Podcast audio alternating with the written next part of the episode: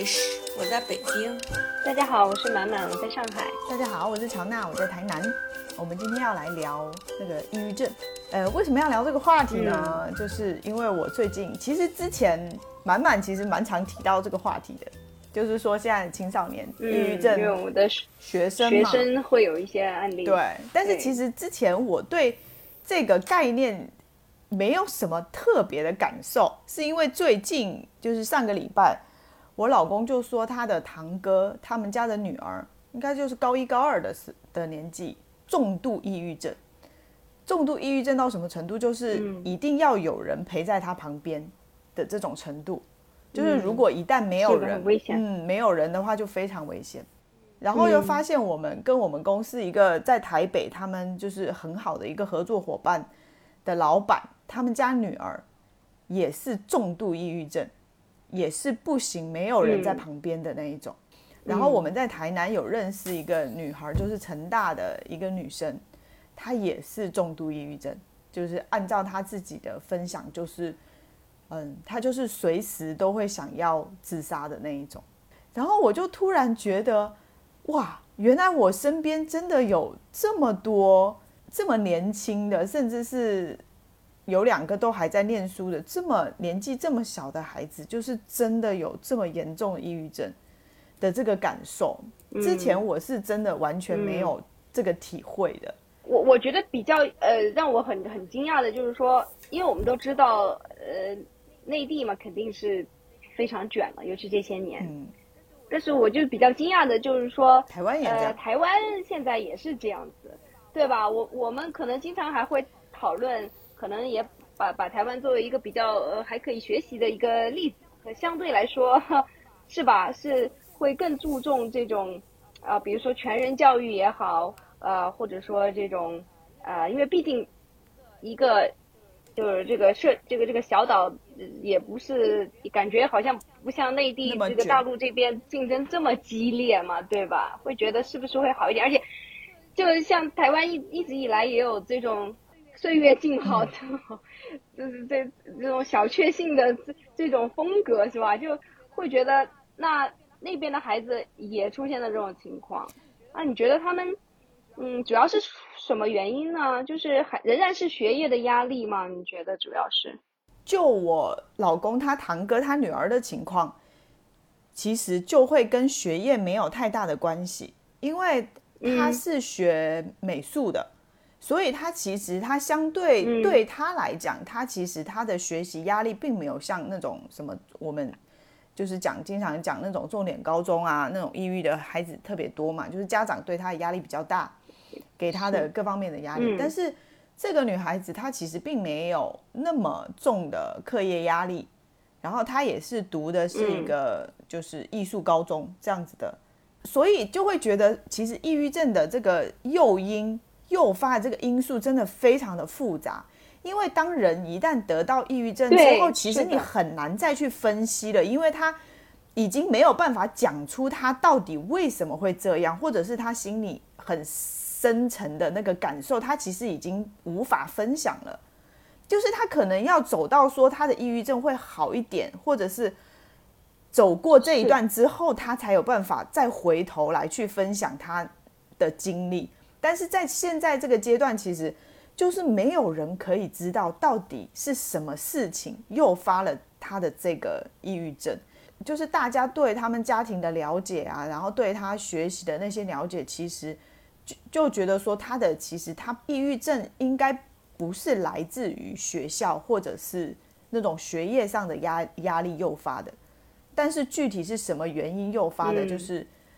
现在就是真的不知道。嗯。因为他也是处于重症当中，也是在服用很过量的的医生开的药药物。其实也就是抑郁症，其实医生他开的药通常都会比较重嘛，特别到他们这种重度的时候，其实他们也会精神方面，其实应该是吃药的关系吧，其实多少还是有一些恍惚啊什么的，嗯，副作用很强。是关于这个，我我有有一次跟一个。我关注的一个博主还有过一次的沟通嘛，因为我看他发了一篇文章，然后其实也是那种我我们之前就是比较熟悉的呃这种就是呃尤其是抑郁症的患者自身或者说呃终于走出来了的这个呃走出来的人士，然后他们就回顾的时候，就是基于这个感受，他们写的一个呃一些文章，就是他们会强调就是。就最听不得周围的人说你想开点呐，或者说怎么怎么样的这种，对，因为他们就会说这根本就不是我想不想开的一个问题，就是他确实当当人处于抑郁症的状态的时候，他是有很强的一个生理性的一些反应的，他没有没有办法说纯粹是通过嗯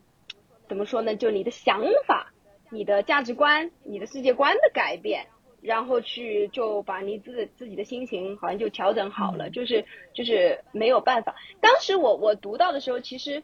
我就是还是觉得有点不太理解嘛，因为我觉得如果说啊，如果说抑郁症是一个这么就是感觉这么偶然的一件事情的话，那真的就会让人觉得说人就在这个这个这个面前太无助了嘛，就有点像是好像说就像病毒感染一样，就你不知道什么时候你你就被感染了。然后你忽然就不行了，就你前一天你可能还是一个乐观向上的一个人，就是你生活中好像也没有发生什么特别创伤性的事件，然后忽然第二天就不行了，然后我就觉得这样不是有点太可怕了嘛？如果说这样子去看待抑郁症的话，是不是有点太可怕了？所以我就我就有跟这个博主去去沟通，我就说我确实不是很理解，我我认为抑郁症它一定还是会有一些什么创伤性的东西，一些压力性的东西作为诱因吧。然后这个博主也很好嘛，他就给我解释了一下，他说，其实因为因为他对他自己作为一个曾经的一个患者，他对这个了解就研究也比较多，他就说，呃，学界对这个东西就是现在还没有共识，就是不知道，对，就是没有办法给出一个非常明确的说法，说到底它的这个最重要的诱因是什么，是生理性的还是说这种外界创伤性的？呃，还是说就是两者皆有，然后就到底他们两个之间又什么关系？所以就可能因为这个东西太复杂了，所以包括我后面我也跟这个也是就这个问题跟我的一个朋友探讨过，因为正好他家里边也是出现过这样子的情况，他有一个亲戚，就忽然之间就是真的就是本来好好的一个人，就是那种感觉，就好像忽然生病了一样，就是忽然感冒了一样，但是这次他是就是呃，人家经常说嘛，对吧？精神的感冒就是抑郁症。然后他就忽然第二天就起不来床了，就他身体没有任何的呃疾病，对，但是他就就忽然丧失了这个起床的这个动力，然后他就只只能通过服药，然后呢通过服药呢他就能控制一些。他这个人的话是他的家庭就是各方面没有任何的创伤因素，就是至少在他患病那段时间，就是说。说不出有什么呃非常严重的事情发生了，没有什么都没有，就就忽然有，所以这这个这两个例子加在一起，就是也确实改变了我自己对于曾经对于抑郁症的一些看法吧。可能之前我还是怎么说呢？我觉得我自己内心多多少少还是会对抑郁症这个东西会觉得是是人不够坚强，你知道吧？我我对我我内心还是多少会有这种感觉，就是说，当然我不是说去怪他们。就是自己不够坚强，我可能会想，是不是因为他们从小接受的教育也好，对吧？没有去培养他们去怎么去看待正确的看待挫折的这样子的一个呃一一种方法，所以他们更容易成为这个呃成为一个相当于是受害者，对吧？然后，但是就是这次的这两次谈话的话，我觉得还是改变了我的想法，就是让我意识到，其实这个事情真的很复杂，就可能真的没有办法说是。纯粹因为是因为这个人他们看待事情的方式，导致了他们无法去面对一些压力，然后导致他们患上了抑郁症，就不能这么说。就这个东西，它真的有可能是有很复杂的生理和心理的因素交呃交织在一起的。对，所以我我我感觉也也也算是让我自己可以更加的就是。就是有有更更能够同理一下吧。之前我真的说实在的，虽然我自己知道我应该做什么，我应该对他们要有同理心，但是其实我没有真正的理解的。就我我后面跟他们聊了一下，这样子以后，我才忽然意识到，哦，原来就确实有这样子的一些案例是是这样发生的。嗯，对，而且有些抑郁症它是可以遗传的，哎，所以我有看到一个。对，有有有一篇文章有说到，就是说他因为他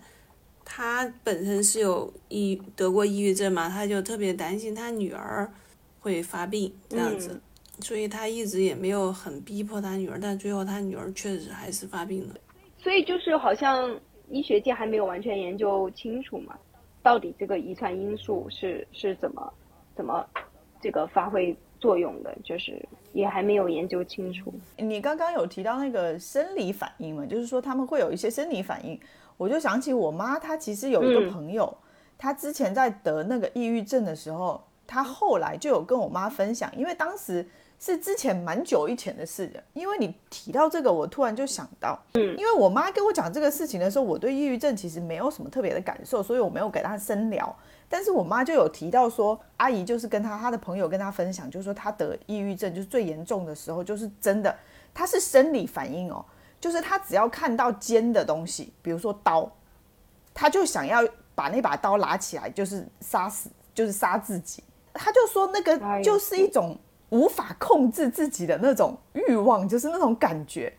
就是它不是由理性控制的，就是生理上的本能反应。就是我看到那个尖的东西，我就想要把它拿起来朝我自己就是杀下去，这样子。就是作为这种我们这种普通人，其实真的很难，真的很难去理解那到底是一种什么样的感受。我我还有一个理解就是说，嗯，我觉得这个这个也是为什么我们一直说就是。旁边的人就是没有办法，就是你不能去说，哎，你想开一点，或者说来我来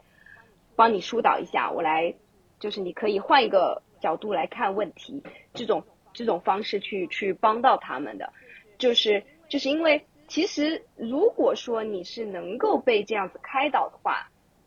某种意义上说你还没有到抑郁症那个程度，对对，所以所以就是。其实就好比说是你还嗯那个，所以我觉得那个现在我回过头去想到那个，呃，头脑特工队，那个动画片是真的非常非常的，嗯，非常好的做了一个比喻嘛。对，就是他并不是说他就是感觉特别的悲伤、特别的挫败、特别的沮丧。如果是他是这种感受的话，其实是很有可能就是说他的这个感受，他的这个。是吧？他的感受的对这种接收器，它是在那儿的。然后他只是说，就是对于悲伤、愤怒、挫败的这种感受，就是非常的强烈。但是如果一旦进入到抑郁状态的时候，就是所有的灯都灭了嘛。对他来说，就是他既感不感觉不到快乐，也感觉不到悲伤，就是其实是这种很可怕的情况。所以你就没有办法让他说。你你你你去调整选择阳光吧，你去拥抱，哎，你去拥抱阳光吧，你去拥抱这个开心的事情就不行了，因为所有的灯都灭了呀。嗯，就他们感既感觉不到快乐，其实也感觉不到悲伤。嗯，对，就是所以那种死一般的寂静嘛，所以所以就是就是对他们来说是，就真的是比比死还难承受嘛。就是就是会是这种状态，就很可怕。其实有时候我这样想一想，代入去想一想，真的是很可怕的一种状态。其实其实整个人体它就是一个生化反应的一个大大型的一个容器嘛。呃，身体里面让你开心的物质不再分泌了，所以他有时候治那个抑郁症的药，也就是给你开了之后，就人为的给你有那种呃激素下去，然后让你能够刺激你，让你开心。对它的药物应该有很多种，对吧？可能还有一些是那种，对，还有一种就是比较严重的是，其实比抑郁症跟抑郁症相比，呃，更严重的是那个更难治疗的躁郁症嘛，哎，双向情感障碍，就是我了解到的就是，如果如果你查出来是抑郁症的话，其实这个不太会影响到你升学什么的，呃，就你可能就是需要一治疗，或者说你就自己吃药自自己服药是可以的，但是如果你查出来是双向情感障碍的话，嗯，基本上你就很多学校都会拒绝，所以就是，呃，很多医生就是说他可能也会比较谨慎吧。如果他给你写的诊断是双向的话，会影响到你很多将来就求学和就业各方面的东西。那个双向的话，好像就是他会吃一些药，可能是会让他，其实就是让让他平静下来嘛，就让其实，对，就会让他觉得。很漠然。对对对对，其实他反倒他们会对他们会吃一些药，让他们在躁躁狂状态的时候就是很漠然嘛，所以他们就是也也有有些人说，就这种药吃了以后让他们昏昏沉沉啊，对吧？就整个人就是浑浑噩噩的感觉。嗯，这个大脑真的是呃太精密的一个器官，是吧？我真真的是觉得太复杂了，所以也也不知道怎么去。保护他，因为他就是有一些偶然的因素，他触发了，是吧？或者他忽然之间，就有时候想想这个也是觉得挺绝望的感觉，没，你也不知道哪一天会 会不会得，有有有一点这种感觉。我觉得倒不用过度的担心，不要本来好好的，因为去担心这个事情，最后把自己搞抑郁了。啊，但是那倒不至于嘛，对吧？就是那肯定不至于，但是就是你想想，确实是。你你自己身体的这个什么激素变化呀什么的，随着你不同的在不同的年龄，就是会有变化。大家比较理性的去看待这个事情，就是不要把这种如果。真的有一天开始抑郁了，就不要把过多的责任背到自己身上，好像就怪自己这样。你更加理性的去看待这个问题，就是该该就医就医是吧？该吃药吃药。嗯。有些事情就就不要把这个认为就是自己太脆弱导致的，然后越发内疚，然后越发严重。嗯，能够能够认识到这点，我觉得就真的解决很大的问题了。我觉得。我我有一个朋友，他就是。其实他从小到大都很优秀啊，然后家家家里也挺好的，然后刚工作之后，工作也一直就也也挺顺利的，然后你就典型的到了三十五岁以后就到一个职业天花板嘛。其实我觉得这也都是大部分人要经历的一个阶段，就是说不是每个人都能升上去当领导，是吧？然后可能到三十五岁的时候就比较看清楚。呃，就你可能就一直是一个基层工作者，但我觉得这这对我们倒是都好，是因为我们毕竟是那个之前是做工程师嘛，也高级工程师，就是你是可以走技术型路线，也不是说一定要当领导。你你你到了三十五岁，发现你你在晋升的阶梯上没有，但你好好做你技术，其实从从收入各方面来讲也是有保障的，嗯，对吧？其实大部分人也就也就认命了，就往下走，嗯，然后。我那个朋友，他基本上也是这个样子，然后呢，加上他就业比较早嘛，然后其实就是说房子也不缺，学区房也不缺，然后整个家庭也很美满，整整个来让别人看来就是其实挺让人羡慕的一一个人，嗯，就老公也挺帅的，对他也挺好的，然后忽然就开始遇到一个什么事儿呢，就一个领这个领导找他谈一次话，就是就表表示说。希望他态度更加积极一点，就是因为其实对他来讲，他会觉得公司对他越来越不公平了嘛。就是说，按照以前的培养路线，就是说，你你你你你也工作十几年了，是吧？就基本上你应该是说，你可以去带一个徒弟，然后徒弟去干一线的工作，然后你可能是更多的是因为你经验越来越多了嘛，更多的是一个指导和审核的作用。但是这这其实是我们传统传统意义上对于这种有经验的工程师是这样子的一个线路。但是呢，当时遇到的问题就是说，那个领导可能也是他的管理有点问题吧，就活儿一多了之后，他就不分层了，就是所有人都都都都干一线的那些事儿，其实是没有把人。真正的用在刀刃上，嗯，这就导致了他需要去承担大量繁重的一一线的工作，然后就工作量就非常的饱满嘛，他其又是一个恶性循环，然后因为活儿又很多，然后领导就会找他谈话，就希望他再干更多的活儿，然后那个领导谈话又没有技巧，就就就上来就把他的工作量给统计一下，是吧？你说一个。四十岁的女性，你跟刚毕业的人一起拿出来比，你们的工作量就纯粹的计件儿，是吧？你说你你没有比人家更多，其实对他来讲本身就不公平的。首先那些小年轻来了还还是他带，是吧？有什么不懂的还得问他。对。但你在这点上从来没有给人家计算，你就强行的说那些小年轻人加班嘛，他的计件量比你没有比他多。这就导致了这个这个女士，那这个就是侮侮辱性极强嘛。这一点上就好像就成了他人生中遇到的第一次茬，第一个茬就是他从小就是一个优秀的人，就从小就是受表扬的，就没有遇到过像这样子去否定他的这种事情。然后呢，他就特别好这口这这个面子嘛，就觉得哎，怎么到了四十岁了，之前一直都干得好，怎么忽然遇到这种事情，被领导这么个说法，还真的就把量给他打出来。这这种谈话毫无技巧，真的是把他量给他打出来，让他看，你看你，然后以后领导再怎么给他派活儿，然后他都接，不管他干不干得下来，就晚上拼命加班。但是对于一个四十岁有家庭的人，你这样子完全是不顾自己的那个身体和精神状态，在在一种一种非理性的状态下工作嘛。我觉得这这个真的就是，嗯，哎呀，两败俱伤是吧？领导一下看到，哎，这个人。开始接那么多活儿，还以为他 PUA 有用了呢，最后就把把他逼上了绝路，然后，然后他就离职了嘛。当时离职的时候，就问他，他又说工太累了，然后再加上家里也不缺这个钱，是吧？然后就就就想休息一下。后来过了一两年，然后他他找到我才跟我说，当其实他当时已经得了抑郁症了，就晚上已经睡不了觉了。然后整个他那个需要他妈妈过来陪着他了，所以他当时才提出了离职。过了一年多吧，才慢慢的缓了过来。哦，当时她她老公就说，只要你好好的，你干什么都行，你不工作也行，你干嘛也只要只要你好好的就行。这这个事情对我的，我我觉得是我身边我接触到的，真的就是对我最近的一个。抑郁症的一个朋朋友嘛，我觉得这个事情反正有很多值得反思的一个点。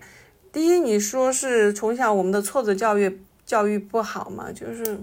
也也很难说，是吧？一个优秀的人，人家从小优秀，你凭什么又说一定要制造障碍，让他从小去接受那么多挫的挫折教育？但但是你你想你在你在四十岁的时候遇到一个一个没有管理艺术的领导。给你弄上了这种事儿，导致了一个恶性循环。这这种就是，其实这种就是典型的，我觉得他已经可以，就我们叫做职场 PUA 嘛，其实也就是职场霸凌的一种了。它就是一种职场霸凌嘛，这是一个典型的，他他是在试图用那个呃人家的那种就道德绑架呗，对吧？就是就是用人家的那种内疚感、那种道德感去绑架他嘛。然后这个领导就是有意识的在做这件事情呀，对，这就是就典型的职场霸凌。对，但是很多领领导分不清楚他是在霸凌还是他以为这是他的管理艺术，他他他觉得是把这个，他觉得最有这不是最有效的促进员工 效率的一个手段嘛，是吧？之前跟你说让你接活儿，你反复就是说你接不下来。然后呢，就使出了这种中介手段，因为当时找谈话的不止他一个，还有别的，每个人情况不一样啊，最后就导致他他的情况就比较严重了。说到这个，说回到这个学生的这个学业压力的事情嘛，正好就是想跟你们一起来探讨一下，就前段时间有一个非常非常火的一个自媒体，这个九编，你们肯定也都关注过吧？嗯，对吧？反正他的好多文章都是十万加嘛。对，然后他就最近写了一篇，也是标题非常的呃那种哗众取宠的感觉吧，就是就是标题叫做“为什么教培必须死”啊！我作为一个教培人，对吧？我自己点进去看，我看的时候，我是以为他他是反话嘛，对吧？就是他他会说他会说一点。市场经济对吧？让市场做主的这这种话呢，我以为他会讲讲这个呢，然后结果发现他真的就这意思啊！就 我我看完以后，我真的不知道，我不知道该说什么，因为我觉得他似乎说那个很有道理，但是呢，我又觉得他说的有哪里不对，反正，嗯，我我觉得九编的文章确实是，他也算是那个排名前十的那个博主之一了嘛。就是他的文章就很有他的个人风格，他会用用一些大众能够接受的逻辑去解释一些事情。虽然说这个事情可能没有那么论证的充分啊，但是他会给你理出一条逻辑线，让你觉得还哎还是是是这个样子的 这种感觉。但是这里面充满了强烈的他的个人观点。总总结起来，我觉得他他要说的就是，呃，说实在，他就是蛮宿命论的嘛，对吧？是读书的料的话，就还是走读书这条路，然后呢，也不用非得要去卷一个，呃，卷一个非常非常呃名就是厉害的名校，就你也可以慢慢的去先从一个呃普通的大学，然后再再转转入一个好的研究生，然后再这样子。呃，就是仍然是一个比较稳妥的一条道路嘛，然后也是无数次被证明的道路。然后他就说，如果不是不是读书的料的话，就是千万不要去硬逼。然后他就说，因为你这样子根本就有你又卷不过人家，而且很有可能给孩子造成身心的伤害。然后就那那但是呢，退一步呢，你会发现其实有了 AI 以后啊，说不定有很多很多工种也会被取代的。所以你好好的去做一些。哎，能有创意的事情，或者说，哪怕就是一些比较，我们现在看来可能比较底层的蓝领的工作，但反倒那些工作是不容易被 AI 取代的，所以他他就是给好像给这两种家庭给出了这样的两条，指出了两条明路，是吧？反正总之在每一条路里边都没有教培存在的空间，哇！然后我真的是觉得被被他这个逻辑就是有点被震到，反正我是。我也不知道该说什么，因为我觉得教培嘛分两种，一种是补差，一种是拔尖儿，是吧？就不差这个事情，有真的有些真的差，他可能差在他的那个学习方法不行，或者他的那个老师确实不行啊。然后你找到了一个名师，或者找到一个适合这个孩子能够听得进去的方法，然后他就真的就是。从那个很差的变成了不是那么差的，我觉得这这个点这点儿也是也是靠命，就没人能保证，就是你去补完之后，你真的就是能从差的变成不是那么差的，这这完全看你找到找到那个补课的人跟你的孩子是不是比较契合，的方法是不是就是说因材施教，那你原来的没有不是他。不是那个适合他的方法，然后你找到了更好的适合他方法。我觉得这这这一点上，真的还是有点撞命。那还还有还有一种就是拔尖儿的这种，我我觉得拔尖儿的这种这种，你你不补吧，这些孩子可能就是有两种，一种真的就是天才，你真的你补不补他都是天才；另一种就可能他没有那么天才，他比较一般，但是你通过这种。各种补，想把他后天塑造成一种，嗯，一个比较呃比较优秀的孩子吧，然后对他有很高的期望值，然后去能够去上一些名校啊，这种。其实这种可能是最焦虑的群体，就是对那个补课这块儿就特别不希望教培死掉的这个这个群体。这个群体，我觉得我我身边的样本还是蛮多的，就是因为我，因为我现在工作原因嘛，就是我们，因为我们公司进来有很多那种藤校过来的啊那些啊，这这些人你可以明显的就是感觉这种精英家庭出来，就当然他不是富豪家庭，就是说不是那种家里有矿可以继承，就是你你好不好，反正出去留个学回来，你找什么工作你多读个哲学系都行，然后回来就是就继承家业。其实我就我身边这种人，大部分其实他们都算是中产家庭。就是他们的家庭会比一般的家庭好一点，就是他们的家家长真的会觉得这个教育能够改变他们的命运，而且到了藤校之后，然后再再能够进一下进这个相对收入比较高的一个行业，然后他的收入就比普通人在更高的一个线上，他们对于教培的需求是很很大的，而且我觉得是教培对他们是真正有用的，当然他们也是被筛选出来的。就是说，可能当时有很多跟他们差不多的，然后他们属于通过这个，嗯，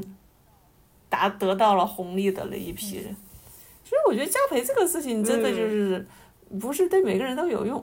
但是那有些人他就是有这方面的需求。但但我就就同时就像就像那个九编所说的，这这部分人不是国家重点要去考虑的人，不会为了你这一小部分的需求改变他大的方针。对对，所以你你说的这个其实就是，就就是九编的这个整个的他的一个论述嘛。嗯，对，我我刚才说了两两两种，还有第三种，就是你刚才说的，真正他们其实对教培是蛮有需求，然后就是一些个中产阶级的 家庭，然后这个就是国家最不要 care 的。嗯，就是我忽然就想到那个刚才我们谈到的，可能就是有点像是观念的冲突一样吧，就是可以这么来去理解。就是为什么大家会有这种焦虑呢？就是其实就是两种观念嘛，对吧？就是一种观念是我们可以可以预见和和控制我们选择的后果，对。所以，所以我们就会对我们的选择要负责任。其实这个，这个其实我觉得把套到育儿上面是很很类似的，就是索索维尔，就是这个索维尔谈到的那个他在观观念的冲突里边讲到的。我觉得这个就有点像是家长自己感到的对孩子的这种责任，就是一种观念认为，嗯，就是人是可以预见并且控制一项决定的社会后果。所以呢，他就需要对这个负很大的责任，呃，这是无所谓无限的观念。然后有限的观念里边呢，是人无法有效的监监管其个体选择的社会后果和影响。如果说想要非常要要要求人总是做出一个很很理性的这样子的一个，或者说一个非常符合道德的这样子的一个决定的话，就超出了人的能力。可能是不是就是这样子的一个观念的冲突吧？就一方面，我们觉得好像家长的选择会对孩子的未来有决定性的影响。如果你是抱这种观念的话，你会非常非常的焦虑，是吧？然后你会你会怀疑你自己做的每一个决策，并且你会要想尽各种办法，就是试图找到最优解。但是如果你是另外一种观念的话，你会发现人毕竟能做的就是有限的啊。如果从这样子，好像更能接受一点，就是。你就基于当下做出了一个选择，其实就可以了，不要去 把太多的道德责任加在自己身上。就从对于对孩子负责来说，这个这个道德责任，嗯，他的焦虑在于，就是说，比如说我作为一个中产，中产啊，我可以那个响应国家号召上个公立学校，那那孩子自己努力嘛，是吧？但你说这这这已经是倾其我所有，我能够给到孩子最好的吗？不是，我可能还可以让他，能不能够全家更苦一点，去搞个学区房，或者说我还能够把我的家庭收入的百分之多少拿出来，给他补更多的课，请更好的老师。这个这个就是一个无底洞，你无法就是说你做到，就是说我我画一条线，我就觉得我已经。对得起良心了，以后你你你成什么样都不是我的责任了。是，而且最重要的是，家长做了这么多，然后家长这么焦虑，然后其实孩子他很难理解的，他没有办法跟家长达成共识。对啊，所以我觉得更更难受的一点就是，你整整天焦虑，回来让孩子看到你的状态就是一种焦虑，那将来孩子能不焦虑？我老公有些时候他就会觉得说，就是孩子。他对那个世界的看法，其实很多时候都是因为家长的焦虑，因为你家长给他反馈的就是世界给我们的带来的就是焦虑，各种焦虑，然后各种不好的，所以小孩子他对世界的那种互动的方式，或者是他的本能的那种看法，就会慢慢的变成就是整个都是负面的。你说到这个，我还想也是很巧啊，今天早上的时候，我老公跟我说一句话，他说出。他出去看了一眼，看了一眼我女儿，觉得好好哦，觉得他他的世界里就没有什么负面的情绪，就是很积极的一面。其实我就觉得孩子真的就这样子挺好的，就是当你你看到一个一个个体，你你为什么咱们说孩子好啊？就是。在我们这个年龄，或者甚至比我们年轻一点的，他已经因为各种学业，因为就业，你看到的这个人已经是一个充满了负面，是吧？充满了负面情绪，然后只是我们是成年人，我们在努力的调节，我们在控制，就这样子的一个个体的存在，你看着都觉得累。但你看到孩子，哦，他真的是没有啥负面的情绪，就是每天都是很积极的去面对他的一天，开开心心的。就偶尔自己受受委屈，就哭一下，哭完之后就 就过去了。他没有一个负面情绪的积累，就是他整个人就没有就你就觉得这个人不是由一个负面情绪打造的。那相反，你看看现在看很多年轻人，你就觉得他整个就是一个负面情绪的一个累积体。我觉得这个真的家长其实我也是能感受到，我觉得家长说什么教育什么，就是所谓的说教什么，对对对，其实是真的不是那么有有效的。就相反，你家长你本身的一个状态是什么，你本身的价值观什么。是什么？那个那个东西可能会对孩子真的是有直接的影响。今今天我也问我女儿，我觉得我我说那个你们老师鼓励你们去 challenge 他吗？她说不鼓励。我说你觉得能够去 challenge 老师说的话吗？不能。我说那你觉得老师说的话都是对的吗？嗯，我就觉得我我们一直不是这么教育你的呀。但是你你还是比不过学校里天天的灌输。我觉得这个倒不是灌输，这个是那种权力的那种关系，对权力的关系，其实就是他不敢去违抗老师。其实，对，就就会变成这样。其实我儿子也是一样啊，他们在学校里面，他也也是很怕老师的。就是在我觉得在中国的这种，他都是老师必须要有一定的权威嘛。所以我觉得，在这种权威教育下，孩子还保持一个积极乐观的这种态度，也是很不容易。真的，还保持着哎喜欢去学校，觉得学校还是蛮开心的。我觉得真的是。其实最终所谓育儿的理念吧，就它归根结底就在于你想培养一个什么样的人，对吧？所以就是你想培养一个只是成绩好，然后他就可以所谓的就是也许在。某一些外力的这种压力之下，然后他可以进入到一个很好的学校，然后持续在这种压力之下，然后去找到一个好的工作。如果你觉得这就是你想要就是达到的一个目标的话，也许它是可以实现的。但是就像我们一开始讨论的一样，在这个过程中，他牺牲掉的很有可能是这个孩子的身心健康，是吧？他很有可能在就算他大学时候没崩溃。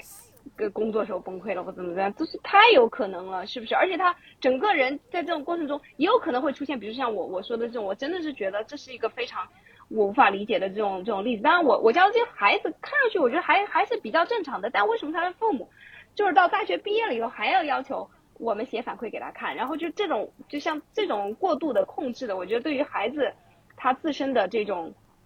呃，就他的幸福感也好。或者说他跟亲子关系也好，我觉得肯定都会是出现问题的嘛，是吧？所以我觉得这如果是你追求的目标的话，其实，对吧？也就是种瓜得瓜，种豆得豆。但是另外一方面的话，我们来看，就是如果说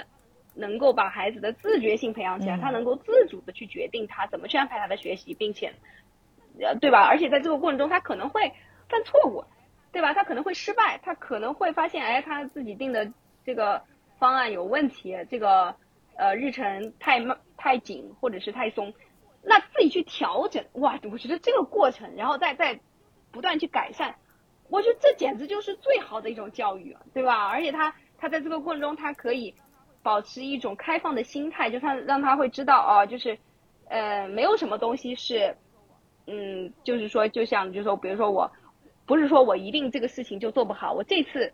失败了不等于我就永远做不好这个事情，我可以再尝试，然后我哎慢慢慢慢的我就把这件事情做得越来越好。哇，有有有这种心态的，无敌了，这个就是绝对的，对啊，成对无敌成功者的心态呀，我觉得这已经被无数次的验证了，这才是真正有价值的教育啊。因因为联想到我之前讲的我那个朋友。我觉得人人生真的很狗血，没有人能保证，就是说你即使一一直很优秀，而且你你保证了优秀的水准，这个生活就能够公平的对待你，给你一个公平的环境，能够客观的去评价你的价值。你就是会遇到那样子的职场，那样子的，而且之前的领导还好好的，忽然遇到一个 PUA 的领导，在你四十岁的时候把把你 PUA 到崩溃，就这人生太狗血了，所以说。你你没有一没有一种范式是说你你的孩子就哪条路走下去他就能够一帆风顺，我觉得就是在小的时候你就就得是让他回归生活本来的样子，而不是你给他打造出一个一个隔离的世界出来，以后不会所有人都这样对待他。就我我到现在我还是觉得，就是我最打动我的一个有一个教育的案例，就是就是一个我忘了那那个他的女儿最后是做出什么成就了，反正是呃是一个很很很优秀的一个。然后他就说他他爸爸小时候每天他们放学回来问他的问题，不是说哎你学到了什么呀啊你今天开不开心啊？不是问这个。是问你今天有没有失败呀？你今天有没有 做错什么事情啊？就是做什么事情没有做好呀？然后这个，然后他们一开始都很不能接受嘛，就为什么要问这个问题？然后他他，然后他爸爸就是每次听到他们说今天有失败的话，他就会非常高兴，就会就会鼓励他们，就会恭喜他们说，对，就是你你如果你有失败，说明你有去尝试一件有点风险的事情，说明你有去挑战自己，这就是最最重要的事情，所以。然后慢慢慢慢，他们就形成了这样子的一个心态嘛，就是能够，哎，去去勇敢的去尝试一些事情，哪怕会失败。然后每次他们只要尝试了以后，他父母就会鼓励他们。然后就最后就是，我觉得就就形成了一个非常非常好的心态。我我我真的觉得这个这个太了不起了。反正我我，但是我觉得这个我我现在还暂时实施不了。我问我，要是我问这个儿子的话，我觉得，我觉得他们现在还是非常非常怕失败的状态。比如说。像我儿子的话，他会比较，不用，他会比较乖的。像目前他会比较乖的去，呃，按照老师的要求，就今天的作业啊，一定是在放学回家之前就把它做完嘛，因为他们有晚托，就是会把它做完。然后他会，他认为就是最大的成功就是每天都不带作业回家嘛，所以就是他每天都是追求这个成功。但是如果我说我要鼓励他去挑战自己，比如说。对吧？我我要把这道题我要弄懂了，然后我我才能做下一道，就导致我最后这个作业没做完啊，这么的。然后我我要去鼓励他这种这种失败，我觉得可能他现在有点接受不了，他会觉得，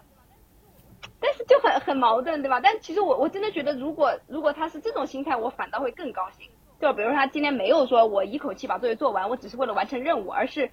我我真的把事情搞懂了，哪怕我没有做完。啊，那那我觉得这种后一种心态肯定是更加是呃成功者的心态。我我觉得这很难啊，就因为在咱们这种权威教育里面，能够得到老师的认可，是他们现在孩子非常追追追求的一个目标。对，是的，是的，是。确实，我觉得你说老师的那套不就是职场 PUA 那套是吧？同学之间要互相比，你看谁谁谁好。就，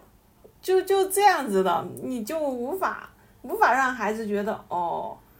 我应该做什么，我不应该以老师的标准来定义我自己，是吧？这很难把他从这套洗脑中解救出来。真的，我觉得这个这个才是比较深层次的，真的是这样。就是，